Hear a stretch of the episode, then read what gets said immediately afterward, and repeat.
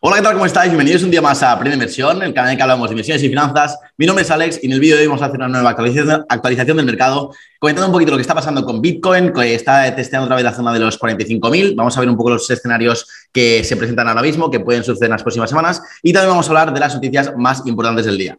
Así empezamos cuanto antes, empezamos como siempre por CoMarketCap, viendo lo que está pasando en el mercado. Vemos que el Global Crypto Market Cap está en 1.98 trillones y por unos eh, durante unas horas ha estado otra vez por encima de los 2 trillones. Muy importante recuperar esta marca de los 2 trillones en el, en el Global Crypto Market Cap. Vemos que Bitcoin está arriba un 0,6%, estamos por encima ya de los 44.000, incluso nos hemos acercado durante algunas horas a los 45.000. Ethereum sigue ahí por encima de los 3.000, muy buena noticia, es muy importante que consolide por encima de este, de este nivel. Incluso ha estado por encima de los 3.100 durante algunas horas también.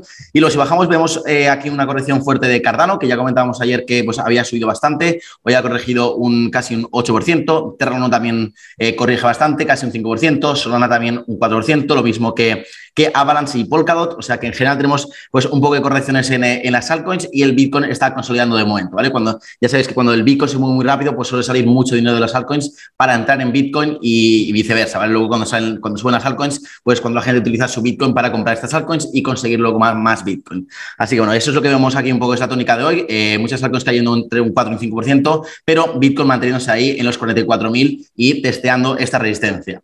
Entonces, gracias a este impulso alcista, pues parece que el mercado va, el sentimiento del mercado va mejorando. Ya estamos en un nivel de 47 sobre 100 en el índice de medicodicia, lo cual es muy buena noticia. Llevamos mucho tiempo aquí en niveles que reflejaban medio del mercado. Ahora por lo menos estamos neutrales y ojalá que consolidemos en estos niveles de sentimiento, porque es muy importante que empiece a cambiar esto y empecemos a ver niveles por encima del 50 en las próximas semanas.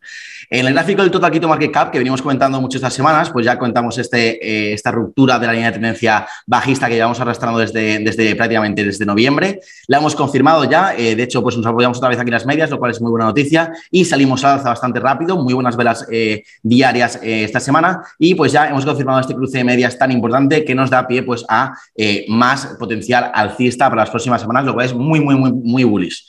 Eh, luego ya yendo al gráfico de Bitcoin, ¿vale? Es muy claro ahora mismo el, gráfico, es muy fácil de leer, pues estamos eh, directamente testeando esta, esta zona tan importante que va de los 44.500 más o menos hasta los 46.000, ¿vale? De momento hemos llegado aquí a los 45.000 durante esta noche, pero los hemos rechazado de momento. Eh, veamos a ver lo que va a ser en las próximas horas porque va a ser muy importante pues cómo se desarrolla sobre todo en los, en los primeros tres días Así que vamos a ver los escenarios posibles que yo estoy barajando para Bitcoin, ¿vale? El primero de todos, que sería el más alcista, sería el más, el más positivo, sería pues esta ruptura de, la zona de, los 45.000, 46.000, eh, con una consolidación por encima de esta zona, muy importante que sea por encima, para luego ya seguir con el impulso alcista y buscar la siguiente zona que sería entre los 50 y los 52.000 dólares, ¿vale? Ese sería el, escenario más, más alcista, en mi opinión. Luego el segundo, que sería eh, lo más normal, lo que yo creo que puede pasar, es un retroceso en Bitcoin correctivo, ¿vale? Correctivo significa que va muy lento y tarda, o sea, son velas pequeñas, no son velas eh, grandes e impulsivas, sino que son pues velas pequeñas. Esto es un retroceso correctivo que es, eh, es sano, ¿vale? No es una corrección eh, rápida, es, muy sano esto, hasta los 42, 43 mil más o menos, para después ya romper con fuerza directamente esta zona clave que, como os pongo aquí, de los 45 mil o 46 mil, esta zona que, que, estamos testeando. Y luego ya el tercero, que sería pues obviamente el, el más negativo, el más bearish, pues sería un rechazo fuerte de esta zona de los 45.000 que estamos testeando, ahora, una caída impulsiva, no correctiva, impulsiva con velas pues eh, muy largas. Eh, y rápidas, con consolidación aquí probablemente entre los, entre los 42 y los 43 mil, que está aquí, pues hemos tenido aquí una pequeña zona eh, de oferta y demanda en esa zona, así que sería una corrección ahí para la posterior, pues eh, continuación de la caída hasta los 38 mil o 39 mil, hasta esta zona de, soporte que tenemos marcada aquí.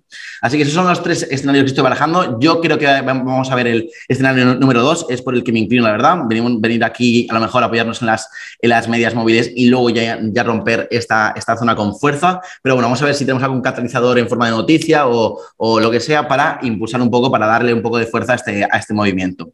Eh, os pongo aquí, es muy importante tener, en cuenta que hasta que no se rompa, hasta que no se, confirme sobre todo esta ruptura de la resistencia, que bueno, está, es súper fuerte, ya llevamos pues meses testeándola, pues no hay que cantar victoria, hay que tener en cuenta que es muy importante la confirmación y hasta que no se confirme no se puede cantar victoria, ¿vale? Así que mucho cuidado con entrar de repente en estos, en estos niveles porque de repente podemos ver una corrección fuerte como la que hemos visto en el, en el escenario número 3, así que mucho cuidado con operar, con operar en estos niveles.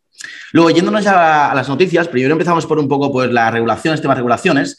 Eh, la primera es que el Parlamento Europeo ha confirmado ya oficialmente la decisión de no prohibir las criptomonedas que utilizaban el, Proof of Work, eh, como por ejemplo Bitcoin Ethereum en Europa, muy importante, ya lo votaron en contra, pero ya han confirmado que no, no lo van a rebatir, o sea que lo van a, lo van a pasar este, este bill, así que muy buena noticia.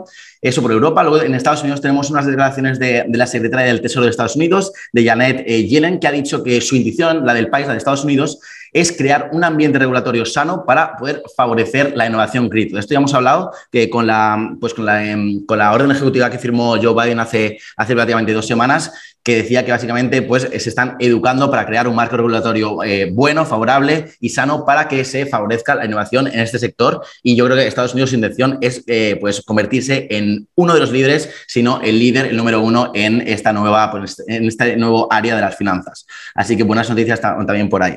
Luego, ya yéndonos un poquito más al tema bancos, al tema, al tema mucho eh, institucional, tenemos primero a Bank Leumi, que Leumi, si lo digo bien, que es el banco más grande de Israel, que hoy ha hecho oficial que va a empezar a ofrecer a sus clientes servicios de trading con Bitcoin y Ethereum. Esto es muy importante. Estas noticias, pues, eh, no son catalizadores del mercado, pero es muy bueno y muy importante que sigan, que sigan saliendo noticias así por todo el mundo, porque esto facilita, es como sentar las bases para que el dinero pueda entrar en Bitcoin, pueda, entrar en este mercado y os lo creáis o no, porque muchas veces estamos acostumbrados a que, pues, en Europa o en Estados Unidos es muy fácil, pues, comprar Bitcoin y, estas cosas, pero eh, en otros países, en otras partes del mundo no lo es tan fácil. En muchos países todavía está prohibido y no, no existe recursos para las instituciones para invertir en este tipo de activos, que son pues una, nueva clase de activos, las criptomonedas. Así que estas noticias son muy, muy importantes. También el tema institucional tenemos a BlackRock, que hoy tenemos declaraciones de, de su CEO, que ha confirmado que se están preparando para ofrecer servicios cripto a sus clientes. Esto es muy importante. Esta empresa, esta gestora tiene más de, de 10 trillones de dólares en, activos bajo gestión y eh, pues lo han dicho en base a la creciente demanda que están viendo por parte de sus clientes para invertir en, criptomonedas. Y también han añadido que el, conflicto entre Rusia y Ucrania de estos últimos meses está acelerando la adopción de las criptomonedas y por eso está notando esta creciente demanda eh, sobre los eh, servicios cripto.